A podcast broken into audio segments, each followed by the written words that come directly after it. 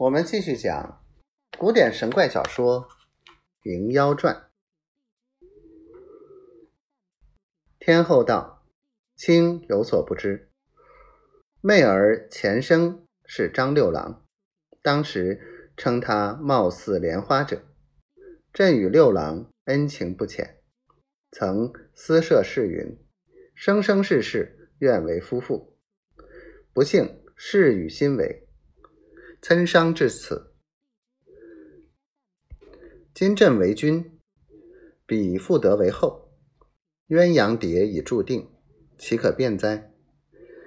朕之发迹当在河北，从今二十八年后，与卿于贝州相见。卿亦琢磨道术，以佐朕命。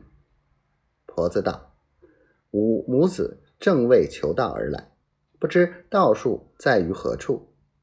天后道：“朕有十六个字，卿可记取，必有应验。道是：逢阳而止，遇旦而明。人来寻你，你不寻人。”天后又道：“卿三年之内必有所遇，行住一般，不须性急。若得道之后，可往东京度取青女。”虽然改头换面，卿亦自能任矣。天机异密，不可轻泄。倘八十翁闻之，为祸不小。婆子问道：“八十翁何人？”天后道：“汉阳王张柬之儿。他为武王之首，与朕事事作对，卿亦避之。”说犹未了，只听得前殿一片声呐喊。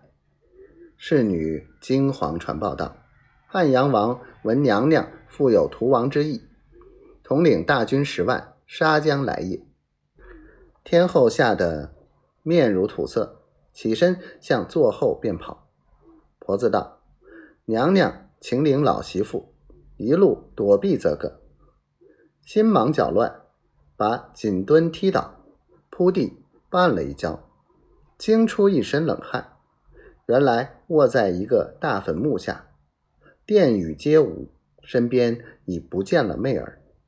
四下叫唤，全无踪影，正不知哪里去了。哭了一会儿，想到严半仙说我女儿有恶，果然有此不明不白之事。看看天晓，只见墓前荆棘中横着一片。破石，石上镌着“大唐则天皇后神道”字样。婆子道：“原来梦中所游，乃天后幽宫。她吩咐许多言语，一一记得。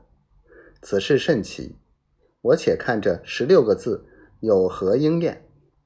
虽然如此，想起出离土洞时，母子三口剑门山下留下处儿。”到此又失去媚儿，单单一身，好不凄惨。即道士行住一般，不须性急，且到太行山下寻个偏僻处住下几时，再做道理。因这一节有分教，老狐精再遇一异人，重生一段奇事，正是踏破铁鞋无觅处，得来全不费功夫。